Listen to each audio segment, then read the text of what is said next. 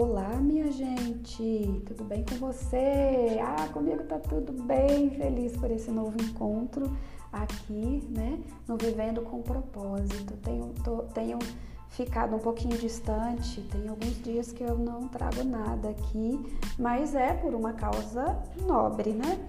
É pela criação de outros conteúdos, é por estar imersa, né, em outras, em outros conhecimentos, tudo isso para trazer aqui para você, para a gente caminhar junto, para a gente crescer junto, para a gente evoluir junto. Hoje eu quero falar um pouquinho sobre a escala das emoções, tá? As emoções, gente, é... eu sempre falo, né? Principalmente nos meus cursos, eu, eu faço questão de trazer o quê? Faço questão de trazer o fato e esclarecer muito o fato de que a gente não adoece. Nós não fomos feitos para adoecer. O nosso corpo físico é perfeito, nosso corpo físico foi criado, é uma máquina maravilhosa. É só a gente olhar o funcionamento das nossas células, né, gente? Cada organela ali dentro tem uma função e cada uma é, faz perfeitamente, exerce a sua função de uma maneira a realmente trazer essa coisa do organismo, né, da organização, né? E é tudo tão perfeitinho. Eu não canso de me admirar sobre essa maravilha que nós somos, essa perfeição da natureza.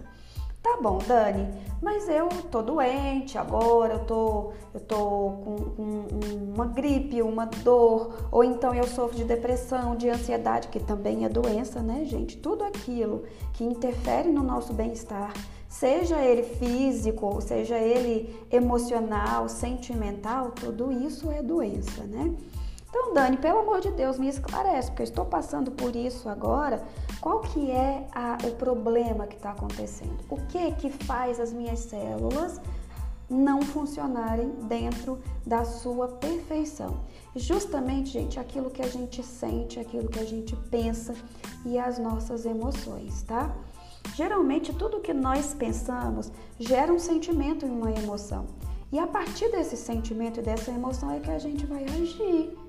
E é a partir da nossa ação que nós vamos ter o quê? Resultado, não é verdade?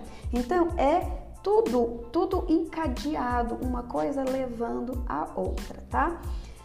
E aí foi criada uma, uma escala das emoções, onde tem a listagem de todas elas e dizendo pra gente qual que é a frequência de cada uma, tá?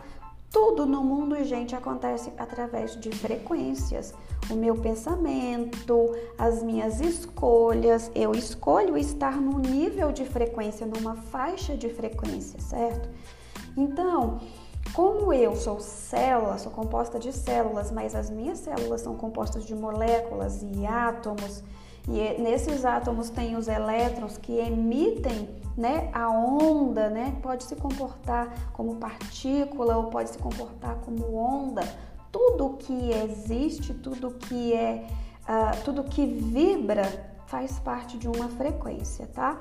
Então, o Hawkins, que foi o que criou a escala das emoções, ele, ele classificou como vibração. Quanto mais rápido a gente vibra, mais a gente está evoluído, mais a gente está num sentimento nobre, num sentimento bom, tá? Então a vibração maior que existe é 700 dentro da escala lá que ele criou, eu não sei, acho que Hertz, né? Acredito que é Hertz, 700 Hertz, que é a iluminação. Aí a gente vai descendo para 600, que é a paz, 540 que é a alegria, 500 que é o amor, 400 razão, 350 aceitação, 310 boa vontade. E aí a gente chega em 250 que é a neutralidade, 200 que é a coragem, tá? Então são, você vê que vai descendo na, na, na frequência e vai apontando qual é a emoção, tá? Veja uma coisa, curiosidade interessantíssima. A alegria tem uma vibração maior até do que o amor, tá?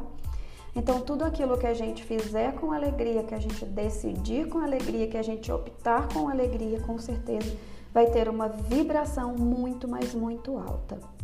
No entanto, gente, nós temos ali 175 que é o orgulho, 150 que é a raiva, 125 que é o desejo, 100 que é o medo, 75 que é a tristeza, 50 a apatia, 30 a culpa e 20 a vergonha. Olha só, gente, a, a, na escala das emoções, a vergonha é a emoção de mais baixa frequência. Então, gente, quantos momentos da nossa vida que a gente não age por estar com vergonha? E às vezes pode ser uma vergonha que está expressa, que a gente sabe mesmo que nós estamos com vergonha. Eu não vou ali porque eu estou com vergonha. Mas às vezes pode ser uma vergonha interior, uma vergonha inconsciente. Ela está assentada, sabe onde, gente? Lá na nossa infância. Quando tudo que a gente fez, tudo que a gente decidiu foi o que? Criticado. Você vestiu uma roupa, uma calça laranjada com uma blusa verde, um cachecol é, listrado e, e, e, uma luva né, colorida. Aí sua mãe falou assim: Nossa, que roupa horrível, eu não vou sair com você assim. Entende? Todo mundo vai ficar olhando. Ai, todo mundo vai falar de você. Aí na criança vai criando aquela sensação de que ela está sendo olhada, de que ela sempre será criticada. Por quê? Porque a mãe fez isso ou o pai fez isso. Então vai criando vergonha, que tem a ver muito com essa questão dos outros te observarem. Ai, não gostei da sua roupa. Olha lá, aquela lá, com a roupa toda colorida, parece um palhaço, né? Supondo aqui que você saiu com aquela roupa e as pessoas fizeram essa observação. Isso vai criando um, uma, uma, uma, um acúmulo desse sentimento em você. E quando você cresce, você fala assim: ah, não vou abrir uma empresa, não. Ah, todo mundo vai falar que eu quero aparecer. Ah, não, não vou fazer vídeo, não, não vou gravar vídeo para divulgar o que eu faço, não. Todo mundo vai dizer que eu tô feia no vídeo, que eu tô desarrumada no vídeo. Tudo isso é energia de vergonha. E que muitas vezes, gente, a gente não tá movimentando a nossa vida por causa disso, mas a gente não sabe, porque tá ali guardado, inconsciente dentro da gente, tá? E aí tem culpa também, apatia, tristeza, medo. Ai, gente, o medo. O medo só faz uma coisa com você, paralisia. Ele te paralisa, tá?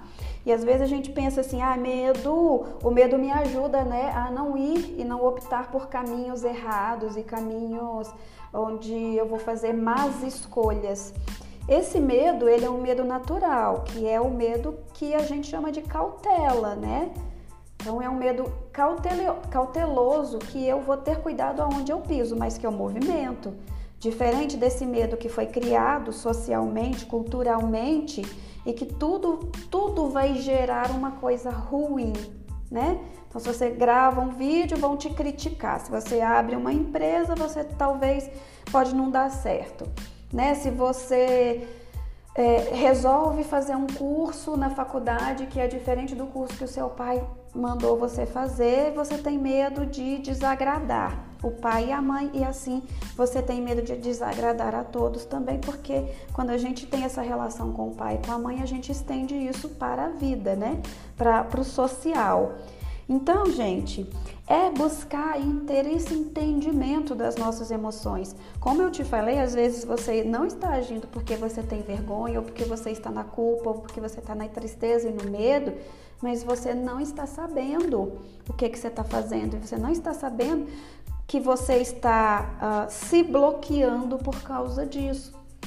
Então é preciso ter reflexão, é preciso ter estudo, é preciso se autoconhecer para compreender que você não está caminhando porque você está com medo, ou porque você sente culpa, ou porque você, enfim, tem vergonha, entende? E eu te chamo aqui justamente para o autoconhecimento. Aqui no, no, no Vivendo com Propósito, eu sempre trago, procuro trazer dicas, procuro trazer entendimentos de que você pode realmente ter contato e assim compreender a si mesmo, para que você, a sua ação no mundo também seja diferente, independente de qual seja o seu objetivo. Seu objetivo seja ter prosperidade, seu objetivo seja se defender energeticamente, isso aqui é muito importante. Na autodefesa, particularmente, depois eu quero até gravar um episódio falando só sobre isso. Mas na autodefesa, enquanto eu estou sentindo vergonha, eu estou atraindo o mesmo para perto de mim. Enquanto eu estou sentindo medo, eu atraio pessoas, situações e lugares que também vibram nessa mesma energia. Então, como eu posso me defender se eu sempre estou agindo, sentindo e escolhendo naquela faixa de vibração que vai trazer para mim também mais daquela faixa de vibração, vai trazer mais do mesmo, por assim dizer. Então, ajuda também, essa compreensão também ajuda a gente a se autodefender, tá? Bom, se você tiver alguma dúvida sobre esse conteúdo, vai lá no Instagram, vou ficar muito feliz de resolver a dúvida para você, da gente bater um papo, né? Nem que seja por mensagem. Eu tenho certeza que vai ser muito esclarecedor para você, como é sempre para mim também, tá? Eu te aguardo, aguardo suas dúvidas e suas intervenções e o nosso debate e a gente se vê no próximo episódio, tá bom?